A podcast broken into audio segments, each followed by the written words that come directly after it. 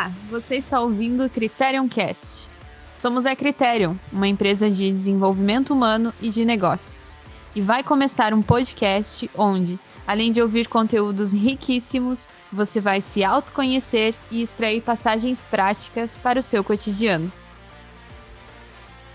No episódio de hoje falaremos sobre a perspectiva epistemológica de Platão, Convidamos você para participar do curso Filosofia para o Mundo Corporativo, que terá uma nova edição no dia 27 de junho de 2022.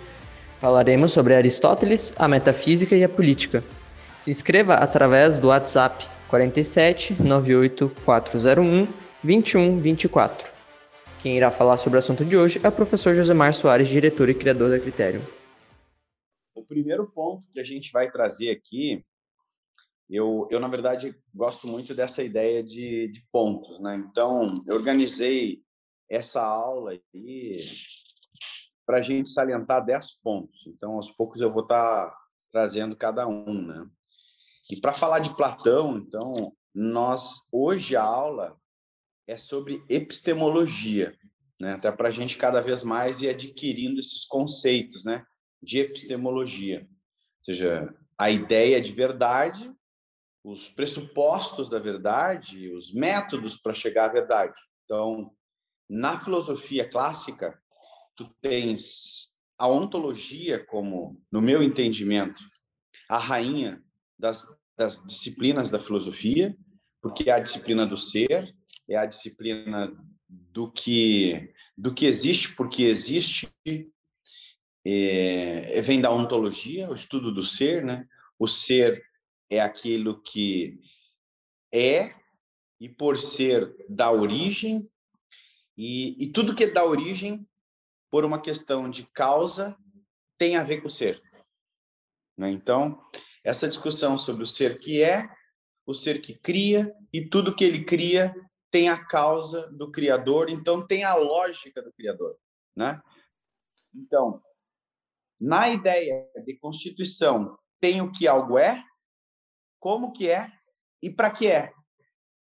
Então, nós saímos do, do plano da ontologia e quisermos, podemos ir lá para o plano da ética já. Porque se eu sei o que algo é, como é que funciona e para que é, eu já tenho uma direção da ação, né? Eu saio então da ontologia para ética. Mas, mas em filosofia, se você não conseguir explicar a tua epistemologia, tu fica fragilizado. Sempre fica fragilizado.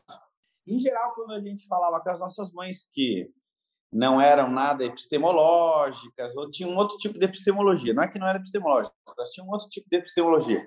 Tu dizia assim, ó, é, vou jogar futebol com meus amigos lá no, ali no campinho.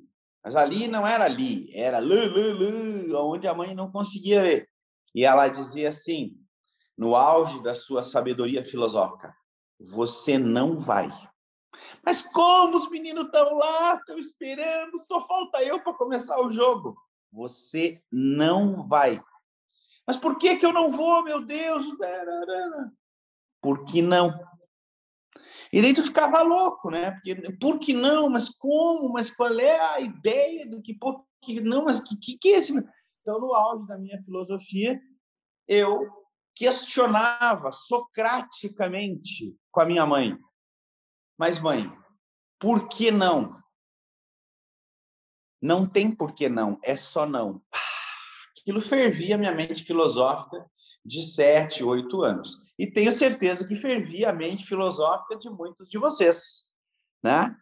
Quando a gente arruma uma explicação, um ponto de referência, quando a gente arruma uma ideia, um conceito, um, uma estrutura de como fazer, tipo um planejamento estratégico, tipo um plano de ação, tudo isso é montado em cima de algumas ideias que têm que serem dadas como verdadeiras. Então, por exemplo, um funcionário vai falar com o chefe, ah, porque nós tínhamos que mudar isso, mudar aquilo, né? Aí o chefe vai olhar para ele assim, uhum, fala um pouco mais. Aí vai falar uma coisa e outro vai dizer: esse rapaz não tem base sobre o que ele está falando. O chefe não estudou filosofia. Ele tem um senso prático, mas tem uma lógica existencial. Então, pegar o ponto real da situação é ter uma dimensão epistêmica. Senão, essas palavras filosóficas, elas parecem um, um grande dilema. E a gente precisa ter clareza, porque essa palavra é muito importante para qualquer área. Então, quando uma pessoa chega lá para não, porque eu faço, porque eu fiz, porque não sei o quê, porque papapá, papapá, ela precisa ter uma base epistemológica.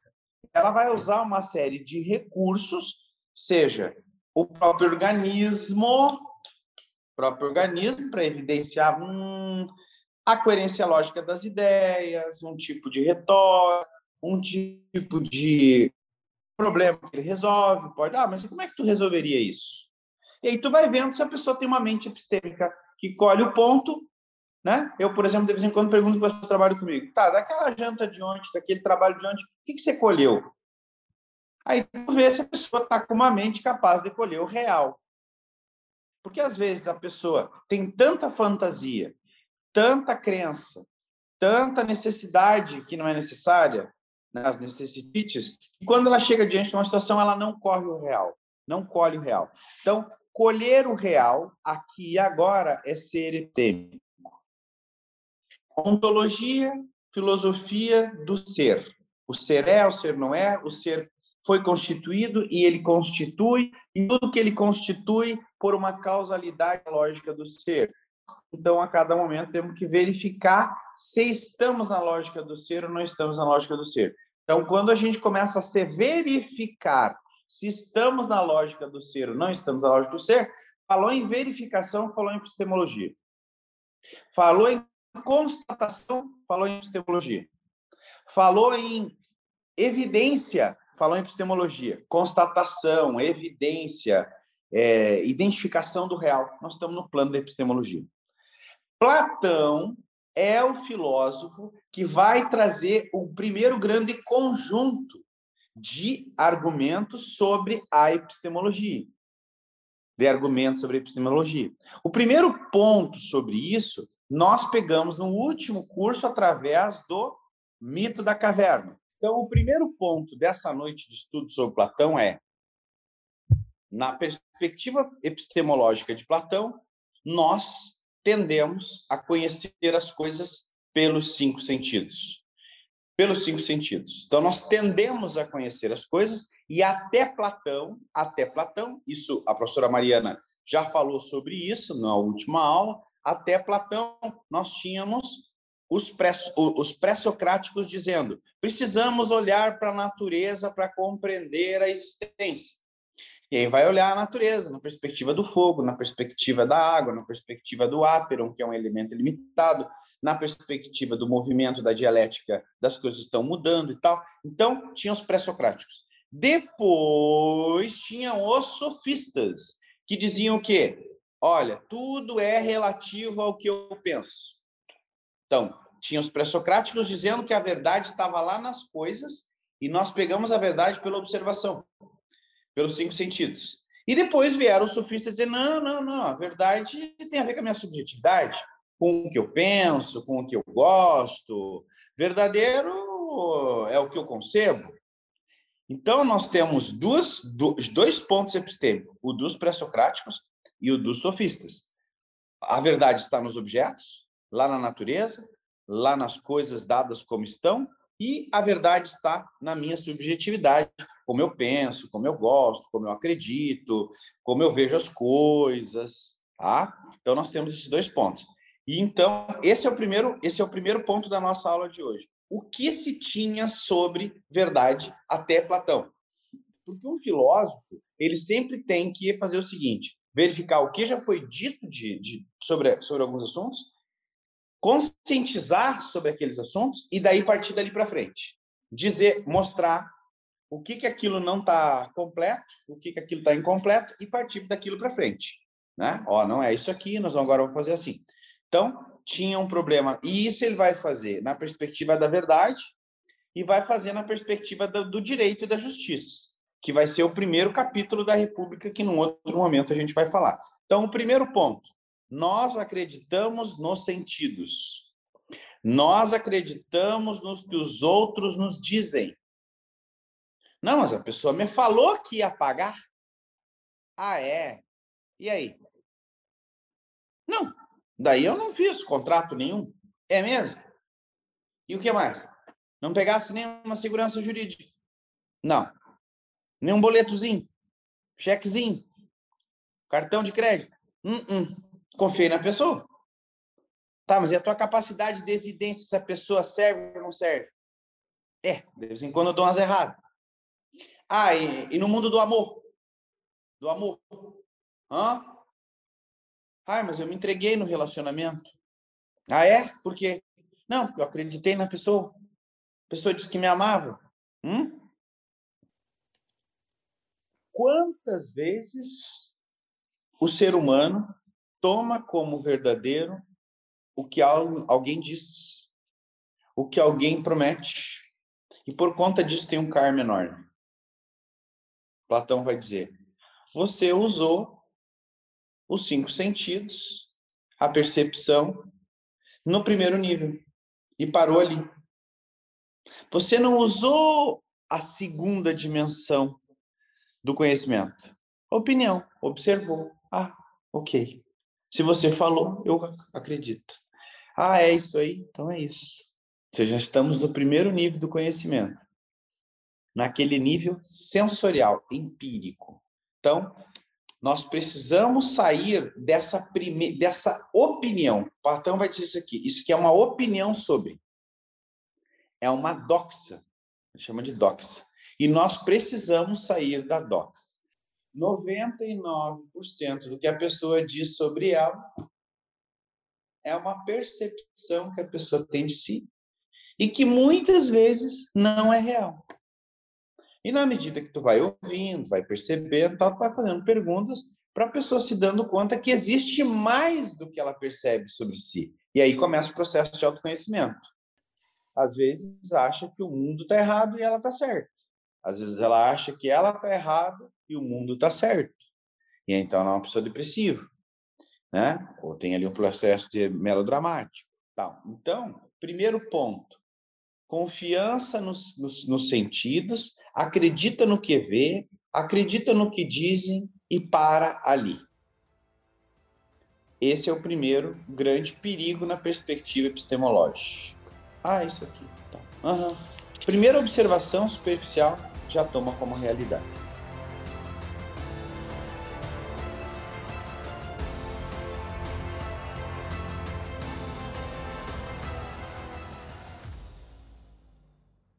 Segundo, e aí vamos para o ponto número dois, o segundo problema epistemológico, né? Então, primeiro as pessoas têm uma visão muito rasa das coisas e já tomam aquilo como um conceito, como uma crença, como uma verdade. Sei lá, viu a mãe fazer, viu o pai fazer, viu os vizinhos fazer, os amiguinhos fazer, a professora fazer, sai copiando e acha que vai resolver a vida daquele modo. O segundo ponto, então, já partimos para o segundo ponto, já estamos no segundo ponto, e até porque esse primeiro a gente já trabalhou bastante na perspectiva do mito da caverna, né? A pessoa está presa nas suas opiniões, nas suas percepções, naquilo que ela viveu na infância. O segundo ponto, que na perspectiva do arco da existência deixaria de ser o período da infância, que seria esse primeiro período, seria o período dos três aos seis anos. A construção dessas opiniões empíricas elas em geral se dão de 3 a 6 anos, 7 no máximo. Seria esse primeiro problema epistemológico. Eu, como criança, observo algumas coisas, vejo algumas coisas, vivo algumas coisas e construo, então, a minha base epistemológica a partir dos 2 a 7 anos. A minha primeira base epistemológica está montada e eu começo a me determinar na vida, ver o que serve, o que não serve, a partir dessas experiências. Então, o meu limite, a minha venda, são essas experiências de 3 a 7 anos. E ali eu estou no plano das experiências, das empirias, das empirias. Isso aqui é muito importante, tá? Do modo com que eu estou trazendo aqui, sinceramente, já estudei muito Platão, já estudei muito de psicologia, né? E, e, e desse modo é um modo muito genuíno e original que estou trazendo aqui na perspectiva do Platão e na perspectiva de toda a cultura filosófica ocidental. Então, Primeira, a primeira viagem da pessoa é essa viagem dos sentidos, que é construída de mais ou menos dois, três até os sete anos. A partir dos cinco anos, seis anos, nós já começamos a fazer aquele curso de por quê? É, mas não é bem assim.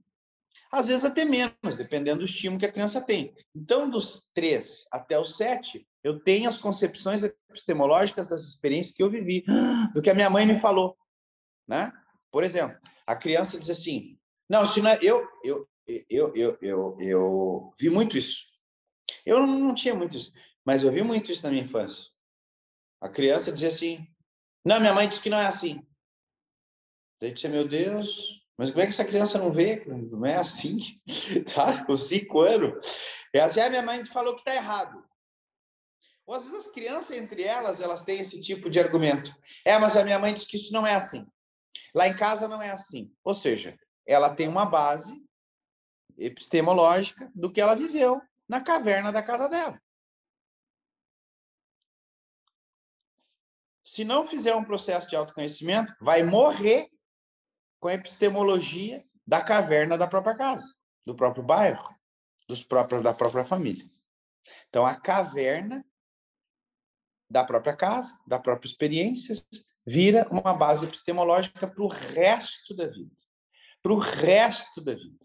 E quem for fazer um trabalho de autoconhecimento precisa, quem está aqui estudando sobre isso, ah, eu quero me conhecer melhor, já anota lá.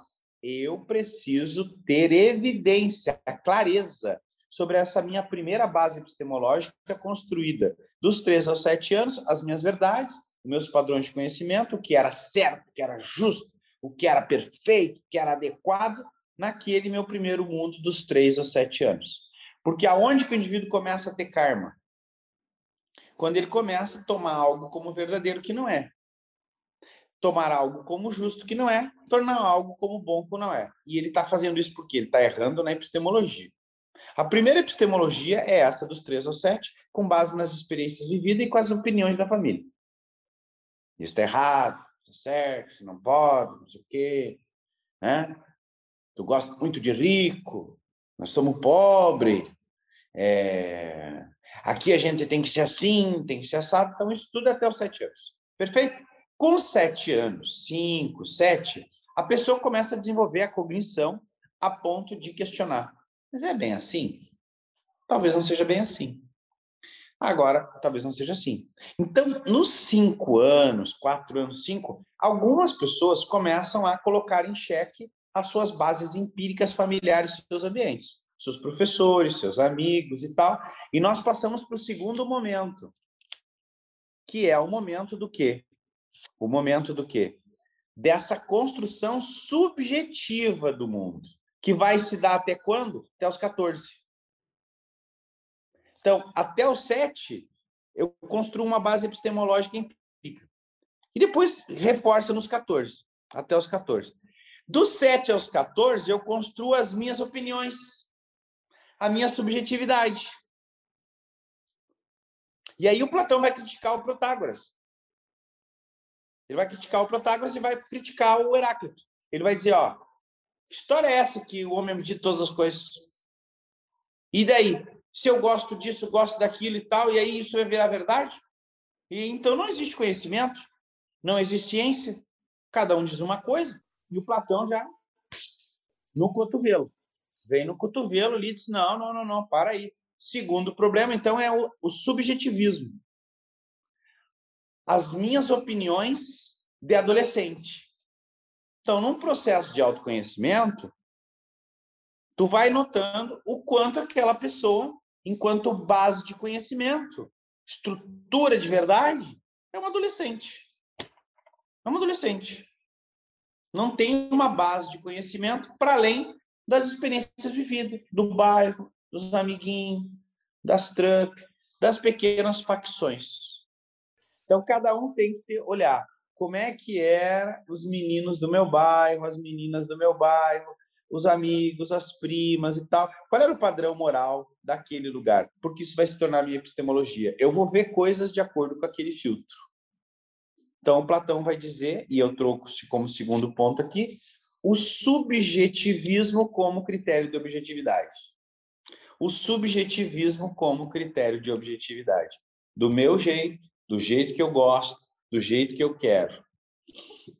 Então, enquanto o indivíduo estiver no eu gosto, no eu quero, no que eu acredito, no que eu acho certo, ele está no plano do subjetivismo. Do subjetivismo. E aí, então, a crítica que o, que o Platão vai fazer ao Heráclito, ele vai dizer, essa história de que está tudo mudando, tudo mudando aí, que vai tudo sempre mudar, que não tem nada que permanece e tal, que tudo é relativo ao momento e tal. Pô, e aí não tem ciência, então. Essa história de que, ah, mas eu sou a medida de todas as coisas, então eu chego lá, dou uma opinião, é verdade. E começa essa crítica. Só que o Platão vai começar a mexer, então, nesse problema. Aqui há o nó da verdade em Platão. O nó da verdade em Platão é: existe essência nos, nas coisas? Não existe essência? Tudo é relativo? Então aqui começa o problema entre Parmênides e Heráclito que o Platão vai ter que enfrentar. O segundo ponto é como superar o subjetivismo do eu acho, eu penso, eu, eu gosto, como critério de epistemologia, e como superar essa ideia de que não existe essência. Tudo muda a qualquer momento. Que são. Esse é o maior problema contemporâneo. Qual é o maior problema contemporâneo? Quando um filho chega em casa e diz assim, ó, é, mas eu não gosto disso aí que tu gosta, e eu não vou fazer isso aí que quer.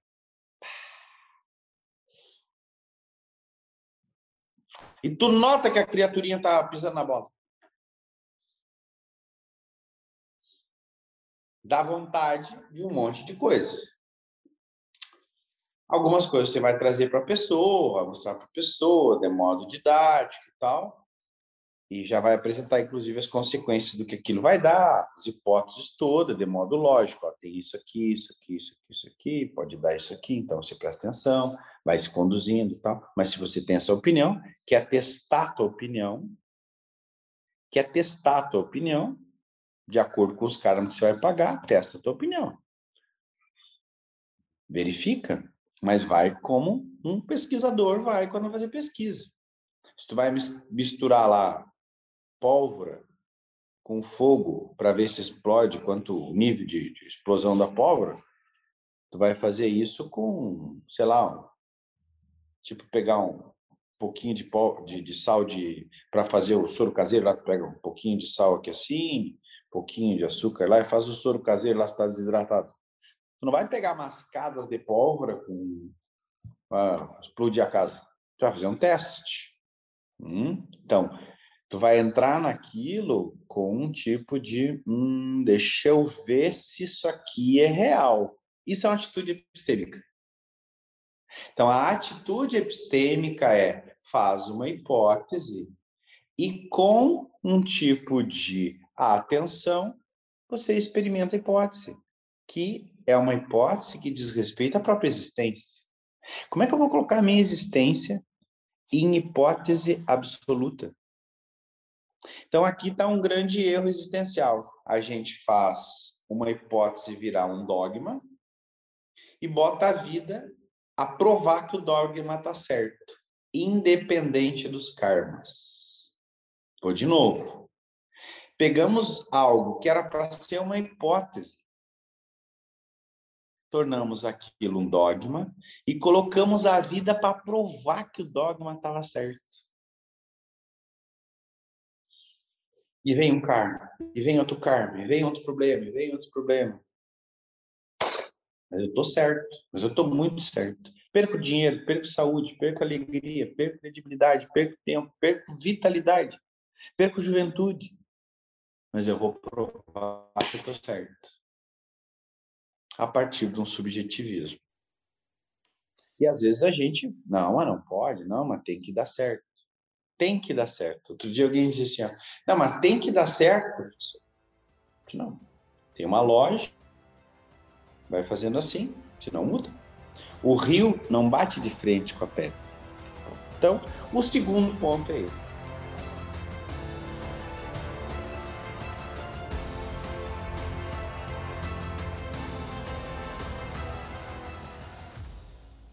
E aí nós entramos no terceiro ponto, que é o seguinte: tem coisa que muda Mas a gente tem que as coisas que não mudam. É, não, que Lachoeira é assim, assim, assim, assim. Não, porque lá em Candelária é assim, assim. Não, Santa Cruz é assim. Ok. Existe uma diferença de Candelária, mercado de Candelária, o mercado de Santa de Cachoeira e a sua região, o mercado de Santa Cruz. Existe uma diferença. Mas o que que não pode mudar em uma? Parmênides. O que que vai mudar nas três? Heráclito. Então, se a gente constrói uma racionalidade assim, a gente começa a ser uma pessoa mais tranquila, mais em paz. Porque senão a gente fica maluco. Chega um diz uma coisa, outro diz outra, não sei o quê. Eu não posso seguir minha objetividade, da minha subjetividade. O que eu... Não, não, não, peraí. Aí começa a construção de uma base ontológica de racionalidade para construir a vida histórica. Mas eu tenho que ter uma ideia. O que é uma ideia? O decantado das percepções, das opiniões, das é, concepções, dos conceitos. Tu vai apertando, apertando, apertando tudo isso. Sobra o quê? A ideia. É o decantado. Isso é a ideia, é a essência de, o extrato da realidade. É o extrato da realidade. Ou seja, se eu tenho o extrato, eu faço o restante. Se eu tenho a concepção daquela química, eu vou lá e elaboro o remédio. Eu vou lá e elaboro um tipo de. É a arquitetura. Então, Platão vai dizer: a ideia é esse extrato da realidade. Quando o cliente chega, ele te diz um monte de coisa, te mostra um monte de coisa. Qual é o ponto? Ajudar ele e a nossa empresa, nossos times, a encontrar a essência do que ele está trazendo. Que às vezes ele se detém em coisas que não são importantes. E a essência não é aquela. E daí tu te atrapalha na proposta comercial, tu te atrapalha nos preços, tu te atrapalha no tempo, tudo, tu perde tempo, dinheiro, tudo. Por quê? Porque tu não conseguiu ir para além da opinião do cliente. O cliente está no mundo das sombras dele. Da... Pensa o cliente que vem lá tentando se tratar. Ele vai dizer que o problema dele é a mulher dele. Não, não, não, minha mulher, minha mulher, minha mulher. Se eu não tenho os filhos que eu tenho. Ah, se eu tivesse filho que eu tenho. Se eu tivesse a equipe que eu tenho, aí eu seria. Não, vem passar uma semana aqui, você. Vem passar uma semana aqui no meu negócio, o senhor vai ver, o senhor fala aí da filosofia, das empresas, vem passar uma semana. Outro dia um cliente disse assim, José Marcos, vem viver aqui com a minha mulher e meus filhos aqui, uma semana. Vem, vem, vem. Eu disse, não, melhor não. Vai sair muito caro, me deu vontade de dizer para eles. Vai sair muito caro para ti se você for viver uma semana aí, porque eu vou ter que cobrar o dobro daí, né? Porque, imagina, né? O meu negócio é dar treinamento para as empresas lá, eu vou ter que, enfim, ficar só com as crianças lá e tal, então vai ser mais caro, né? Então, assim, ó, a essência, a essência, Platão vai dizer, nós temos que conseguir ter um método para chegar na essência das coisas. E a primeira coisa é conseguir ultrapassar as opiniões tendo em vista o que está acontecendo. O que está acontecendo é uma fenomenologia, seja, é um efeito. Eu preciso ir na essência do efeito e depois ir na causalidade do efeito isso aqui é a tua dor, isso aqui é a tua tristeza, isso aqui é teu problema, ok? Mas no fundo o que está acontecendo é isso. Então, isso aqui é método, tá, gente? Esse é o método da critério consultoria. Nós chegamos, observamos a fenomenologia, seja de uma pessoa, seja de um cliente, uma empresa. Então, a gente observa o, como as coisas estão tendo em vista a percepção das pessoas. A gente entrevista todo mundo lá, faz um mapeamento cultural, faz uma leitura, tendo em vista as percepções das pessoas. Mas aquilo ali é uma fenomenologia. Aí a gente olhando para aquilo, a gente diz: opa, que está acontecendo aqui é isso. Eles estão vendo isso. Às vezes é próximo uma coisa da outra. Mas a situação é essa aqui. E a causa disso é aquilo lá. Então, se a gente mexer aqui, a gente altera todos os resultados aqui. Então, isso é método. Isso vem da onde? Da filosofia. Tá? Então, o terceiro ponto é verificar o que, que é essencial e o que, que é circunstancial. O que, que existe como essência é imutável, ou seja, é uma ideia, e o que, que é o modo como a ideia aparece em alguns momentos. O modo com que aquele, aquela essência se coloca. Vamos fazer uma relação disso, por exemplo, sobre gestão de pessoas.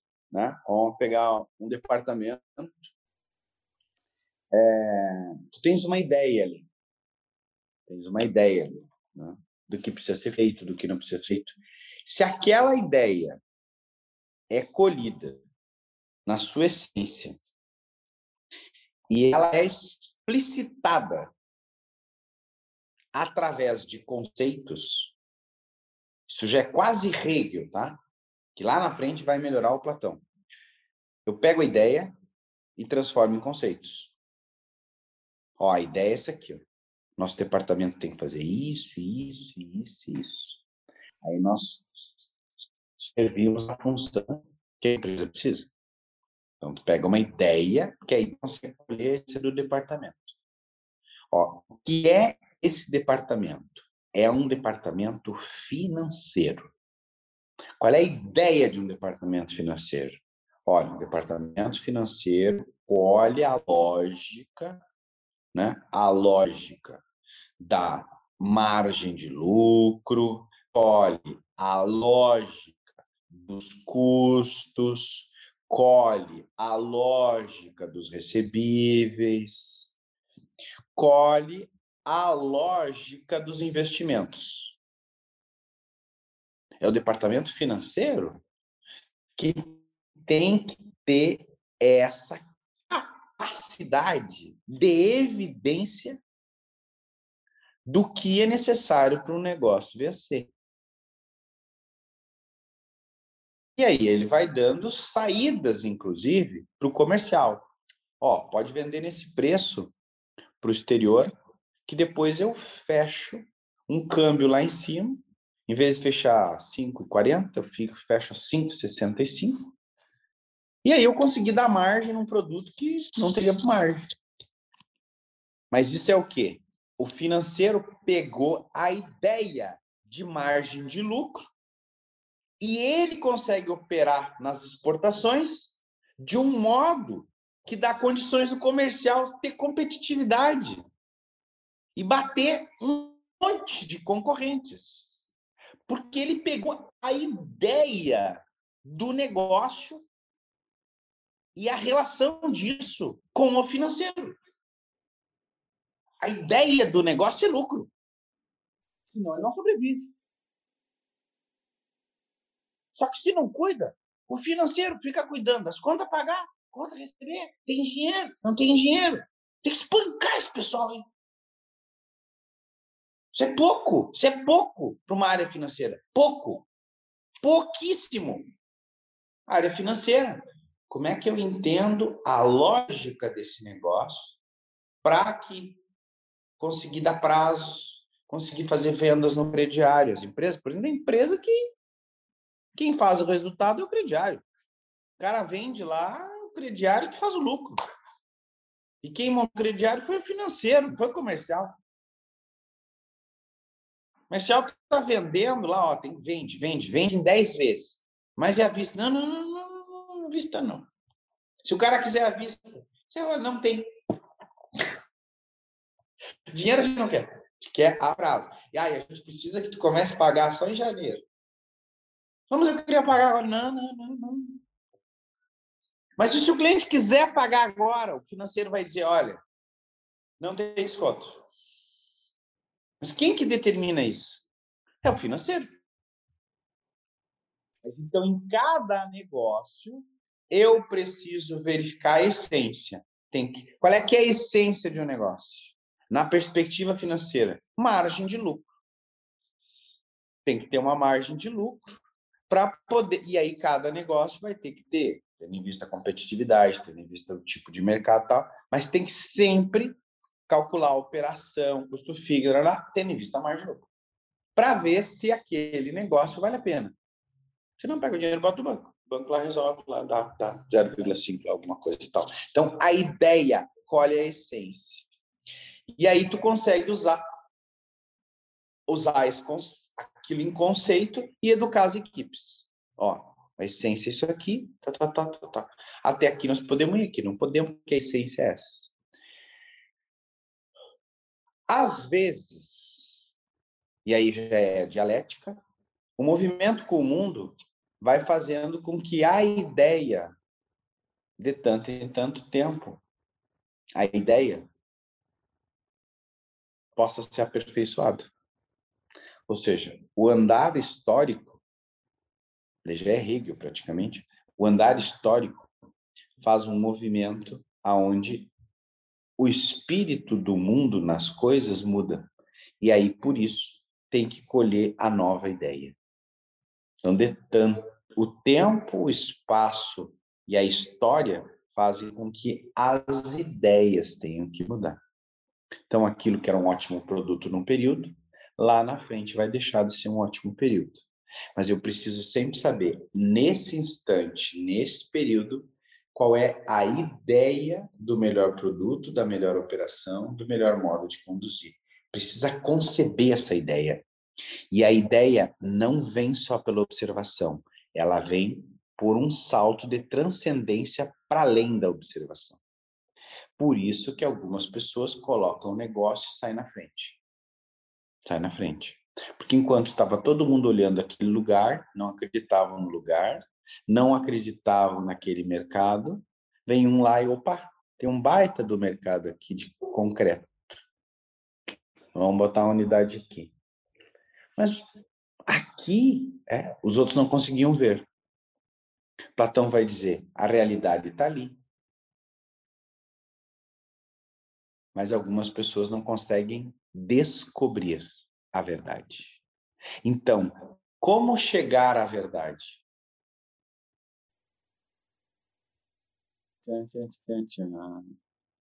Descobrir. Conhecer Platão é descobrir. O que que encobre? As experiências e os cinco sentidos. Eu não salto da observação para a racionalidade. Hum, isso que está aqui é. Vamos descobrir isso aí, então. Para aí. Vamos olhar a essência disso e a causa disso. Ali eu chego às descobertas. Então, para descobrir, eu preciso passar da observação primária. A maior parte das pessoas fica no que o cliente falou, fica no que estava acontecendo e não passa, não sai debaixo do cobertor dos cinco sentidos. Tem que sair debaixo, desvelar, descobrir o real do cliente, descobrir o real da nossa vida, descobrir. Você acabou de ouvir mais um episódio da série Filosofia e Existência. E temos uma super novidade para você que quer se aprofundar e compreender mais sobre si. Participe do curso Filosofia para o Mundo Corporativo, que terá uma nova edição no dia 27 de junho de 2022. Falaremos sobre Aristóteles, a metafísica e a política. Se inscreva através do WhatsApp 47 98401 2124. E não se esqueça de se inscrever em nosso canal, assim você vai ficar por dentro de todos os próximos episódios. Inscreva-se também em nosso canal do YouTube e siga o nosso Instagram, arroba Consultoria. Até já!